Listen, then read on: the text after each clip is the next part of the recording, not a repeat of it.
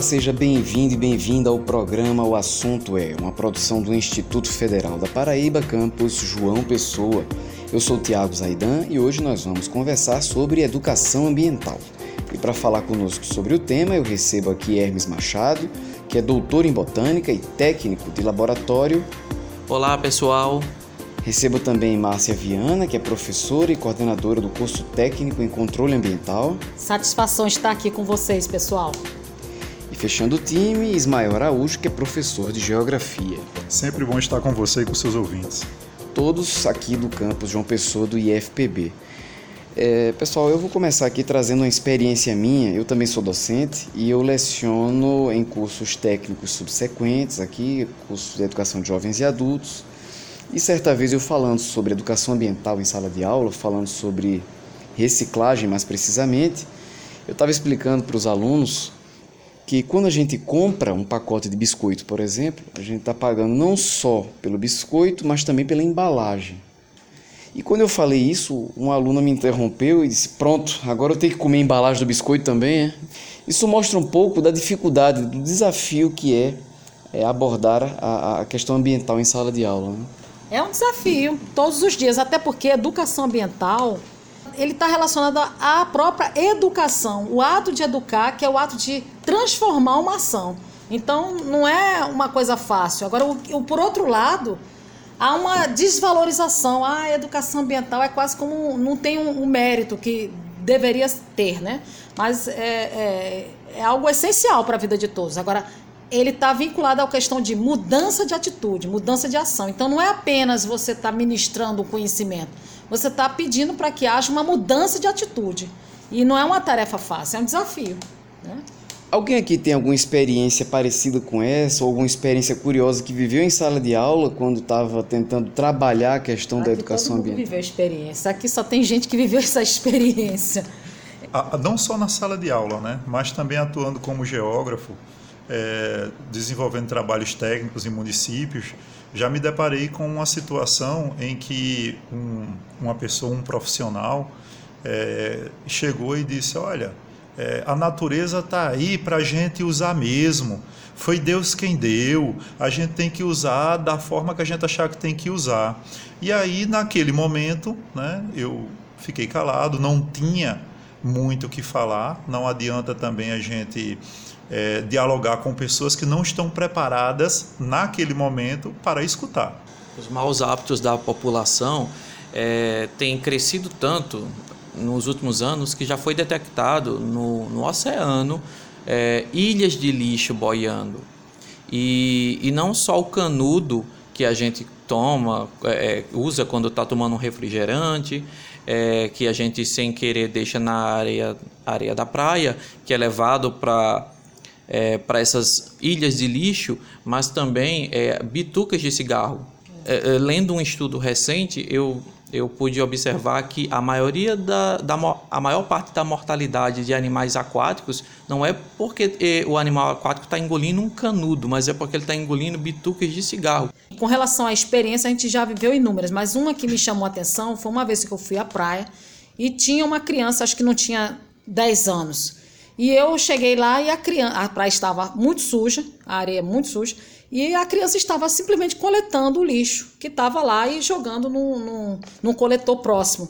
E aquilo me deixou tão é, perturbada, porque eu falei assim: meu Deus, eu vim aqui para o lazer e eu me senti incomodada vendo aquela criança é, limpando a praia e eu tinha que também fazer a mesma coisa. Então, assim, quando você se sente motivado, vem um exemplo, e muitas das vezes você não ensina através de palavras, mas através de atitudes. Então aquela criança de certa maneira me ensinou. Então eu botei, não só eu, mas eu motivei os meus filhos que estavam comigo a limpar também a praia. Então assim, educação ambiental é algo muito, muito, muito sério, mas que verdadeiramente não é encarado com a seriedade devida. Então acho que mudar as atitudes das pessoas é, demora. Mas a gente vê em países como o Japão, você não vê essa mesma situação, né? Você vê como foi uma aula para a gente na época da Copa, eles lá fazendo aquelas coisas. Então aquilo ali está ligado à própria educação, né? À disciplina.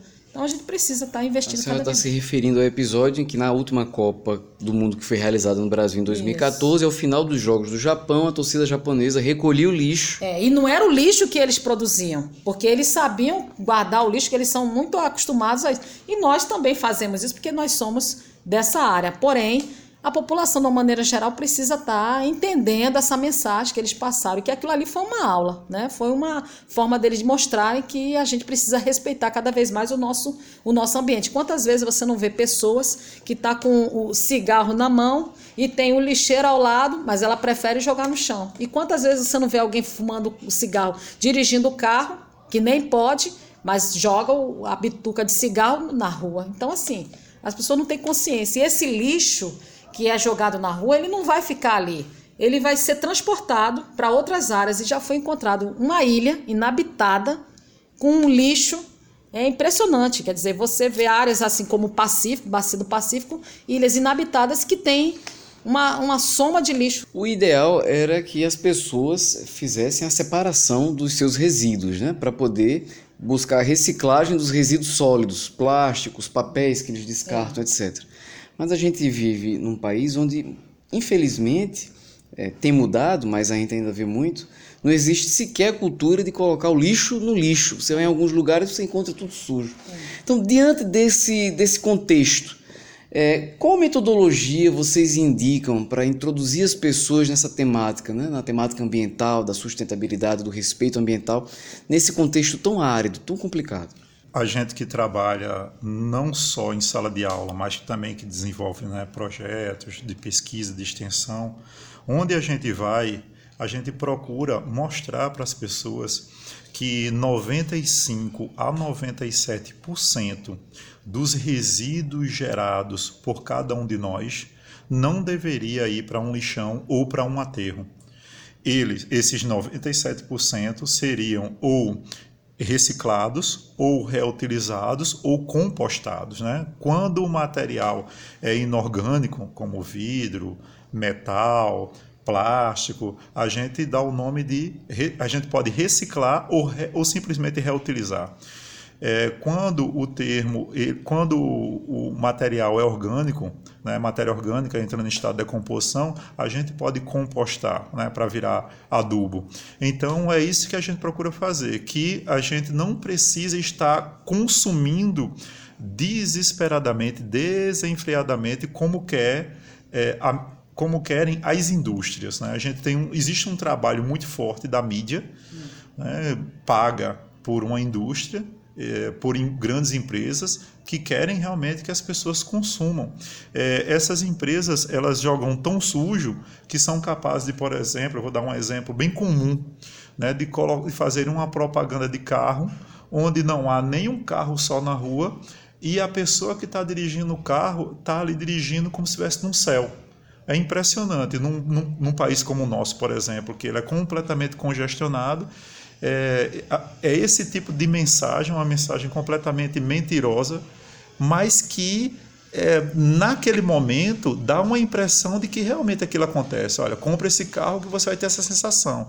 Então, isso é para mostrar o poder da mídia sobre nós. E aí, nós, enquanto profissionais, a gente tem que ir mostrando no dia a dia que é, os materiais podem ser reciclados, reaproveitados e também compostados. E para concluir esse raciocínio, é, tem uma coisa que a gente deve levar em consideração. Eu também peço para as pessoas refletirem sobre que condição de, de dignidade você que gera lixo, gera resíduo, você quer dar para as pessoas que vivem desse lixo, que vivem desse resíduo.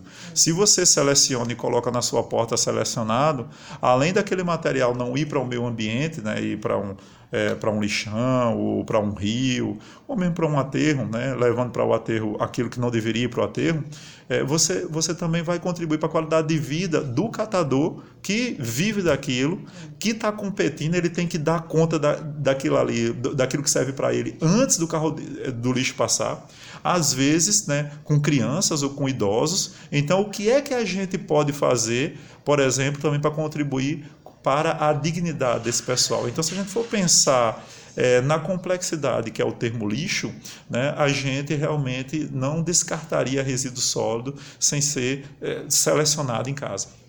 Bom, pessoal, esse foi o nosso programa de hoje. Eu agradeço aos participantes, Hermes Machado, Márcia Viana e Ismael Araújo, todos aqui do campus João Pessoa. Para falar com a gente, você pode entrar no nosso site, que é ifpb.edu.br, ou então a gente se vê aqui no campus João Pessoa do IFPB, que fica na Avenida 1 de Maio, no bairro do Jaguaribe. O programa O Assunto É é uma realização do campus João Pessoa, do Instituto Federal da Paraíba.